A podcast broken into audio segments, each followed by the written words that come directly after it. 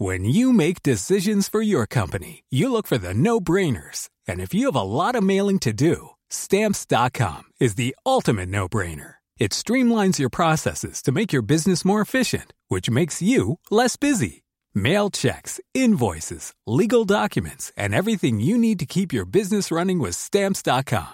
Seamlessly connect with every major marketplace and shopping cart. Schedule package pickups and see your cheapest and fastest shipping options from different carriers with rates up to 89% off USPS and UPS rates. And with the stamps.com mobile app, you can take care of mailing and shipping wherever you are. Make the same no-brainer decision as over 1 million other businesses with stamps.com. Sign up with code program for a 4-week trial plus free postage and a free digital scale. No long-term commitments or contracts. That's stamps.com.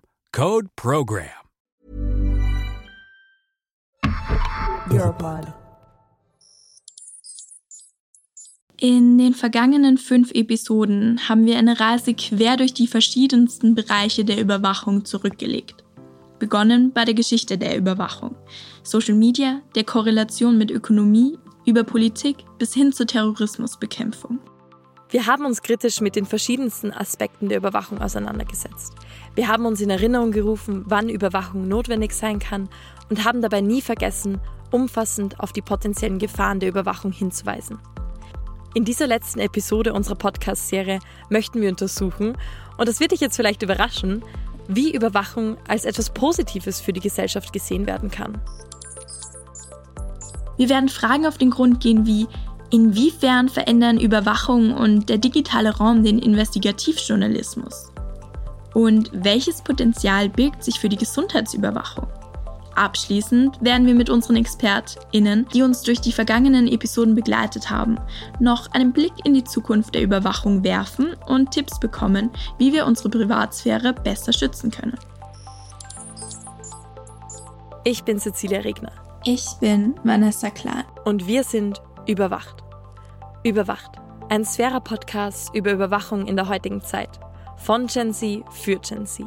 Verfügbar auf der europäischen Podcast-Plattform Europod, Spotify, Apple Podcasts und überall, wo man Podcasts streamen kann.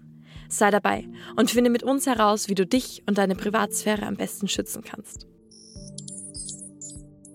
Im Laufe der digitalen Revolution eröffnete sich unter anderem für einige Bereiche wie Journalismus oder Gesundheit die Möglichkeit, sich Überwachung zunutze zu machen. Zunächst möchten wir uns mögliche positive Aspekte von Überwachung genauer am Investigativjournalismus anschauen. Dazu haben wir Florenz Graberl in unseren Podcast eingeladen.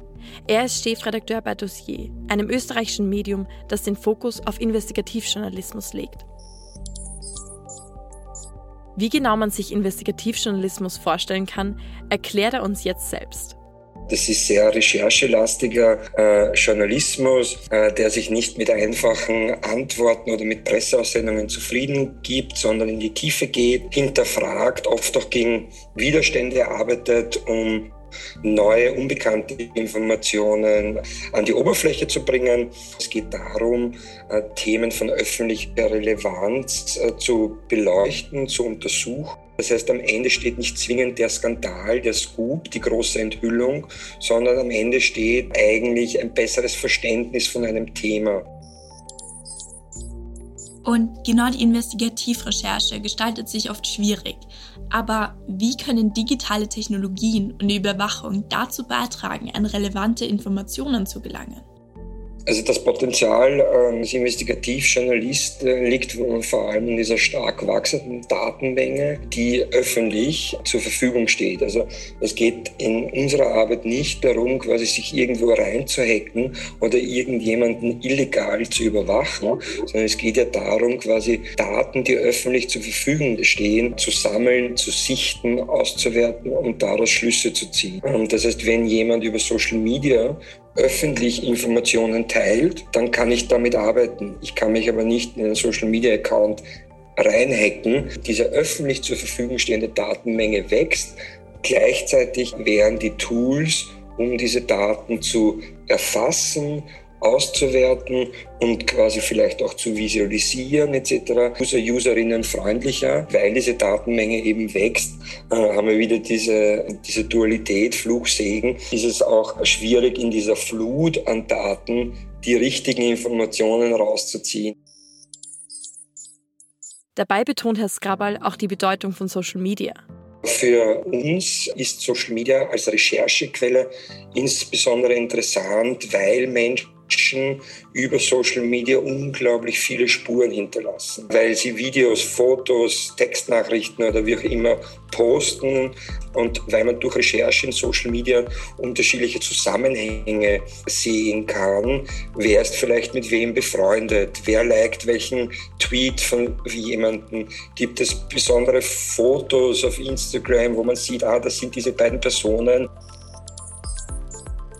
Die technologische Revolution sowie die Überwachung, die sie in Folge generiert, können auch positive Auswirkungen haben, wenn es darum geht, Skandale aufzudecken. In den vergangenen Jahren wurden einige Medienvereinigungen gegründet, um Dokumente durchsickern zu lassen, die vom Staat, wie im Falle der Snowden-Affäre, wo es spezifisch um die Überwachung des US-amerikanischen Staates, genauer gesagt der NSA ging, geheim gehalten wurden. Paradoxerweise können sich die Instrumente, die von Staaten zu Überwachungszwecken genutzt werden, so gegen sie wenden, während JournalistInnen sie für ihre Arbeit einsetzen können.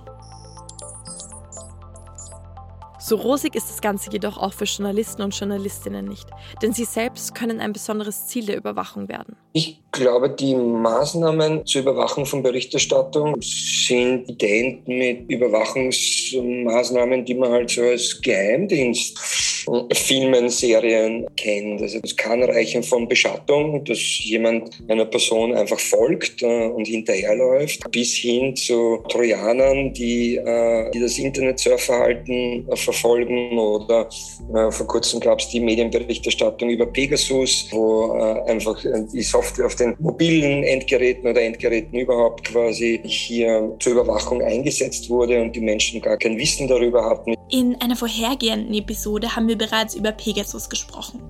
Paradox.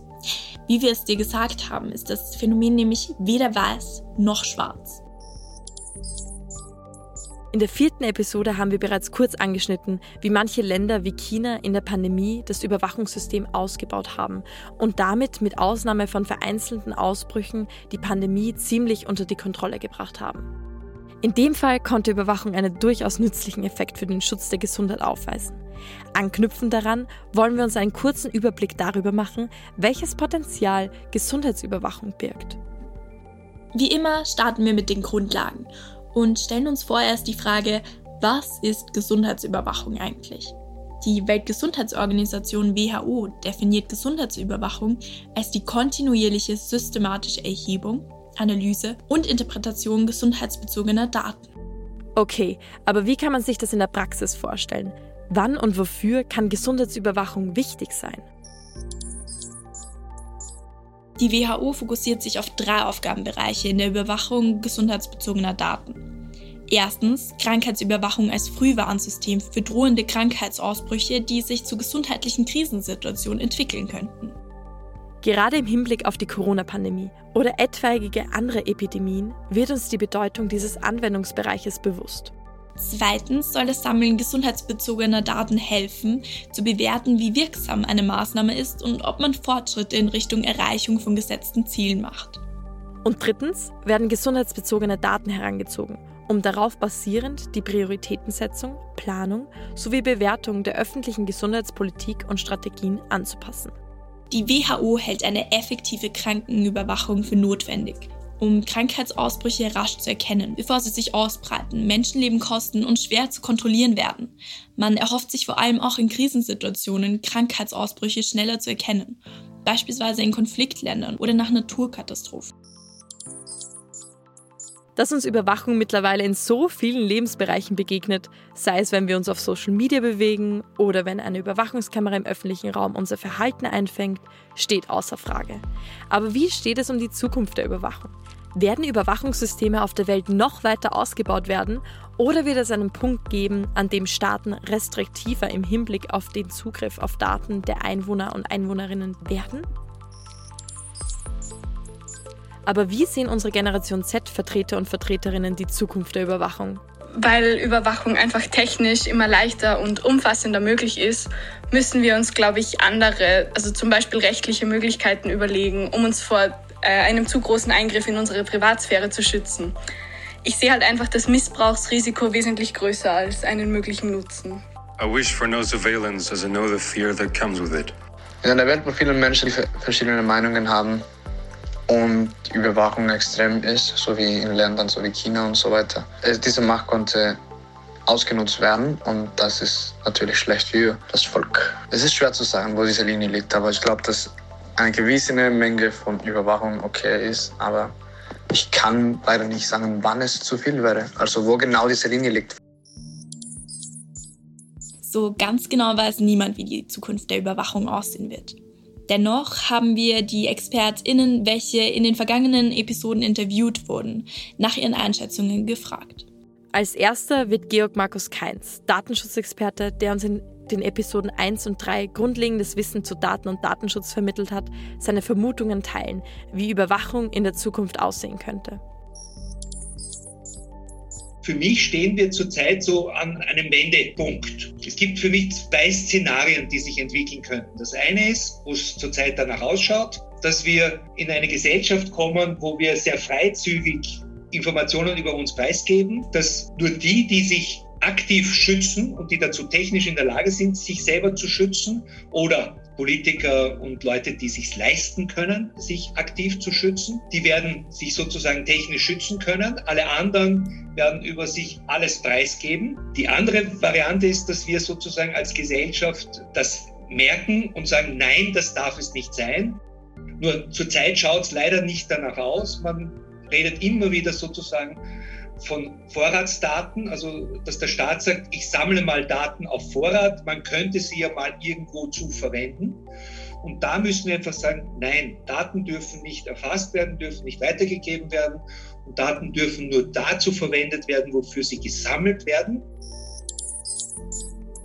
Josef Dollinger, langjähriger ORF-Korrespondent in China hingegen, hebt vor dem Hintergrund der Überwachungssituation in China die Wichtigkeit des Rechtsstaates hervor. Ich sehe die Notwendigkeit, dass der Rechtsstaat hier Schritt halten muss mit der technischen Entwicklung. Die Datenschutzrichtlinie der EU war schon ein erster guter Schritt, wenn auch nicht äh, ausreichend, aber die Richtung stimmt schon. Der Rechtsstaat muss mithalten mit dieser technischen Entwicklung äh, und man sieht in China hier, wie es, wie es aussieht, wenn, wenn das nicht der Fall ist. Dann ist man wirklich hilflos ausgeliefert.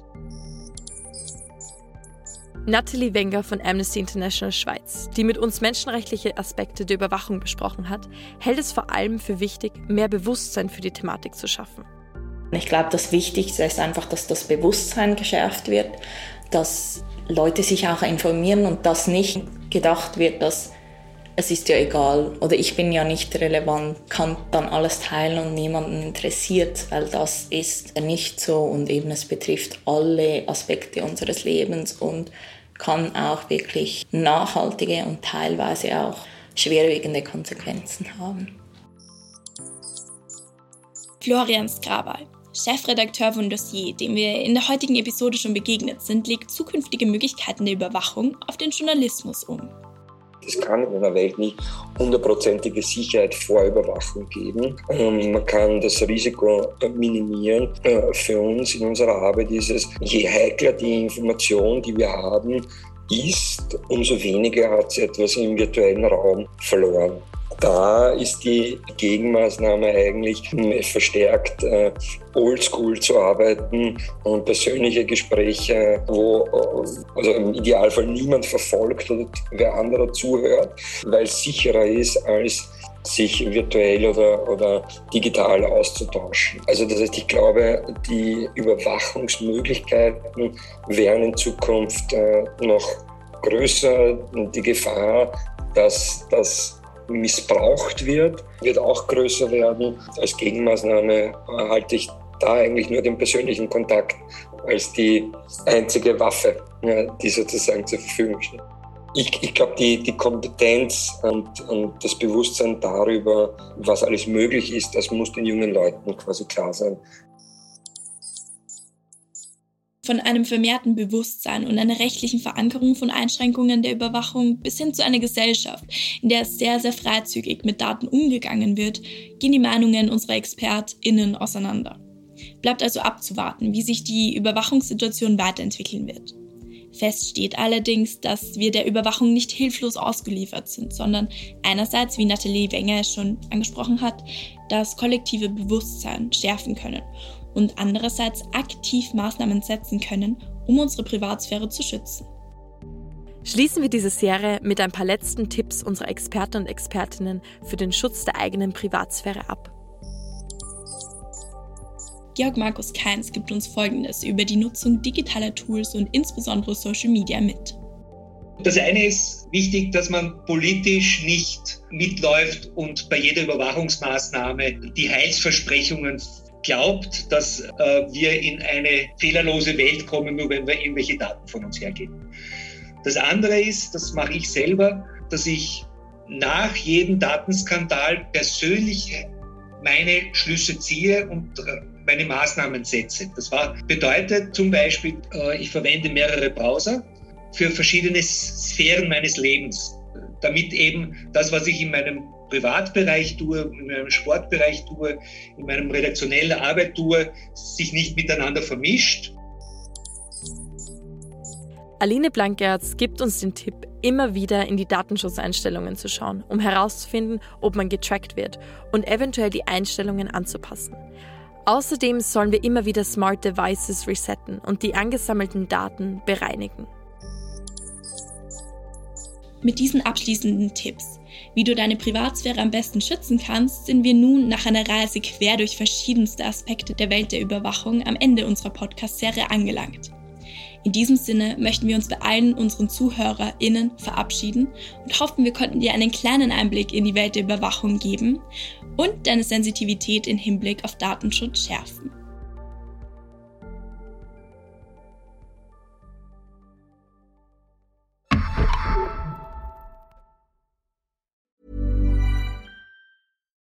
When you make decisions for your company, you look for the no-brainers. And if you have a lot of mailing to do, Stamps.com is the ultimate no-brainer. It streamlines your processes to make your business more efficient, which makes you less busy. Mail checks, invoices, legal documents, and everything you need to keep your business running with Stamps.com. Seamlessly connect with every major marketplace and shopping cart. Schedule package pickups and see your cheapest and fastest shipping options from different carriers. With rates up to 89% off USPS and UPS rates. And with the Stamps.com mobile app, you can take care of mailing and shipping wherever you are. Make the same no-brainer decision as over 1 million other businesses with Stamps.com. Sign up with Code PROGRAM for a four-week trial, plus free postage and a free digital scale. No long-term commitments or contracts. That's Stamps.com. Code PROGRAM.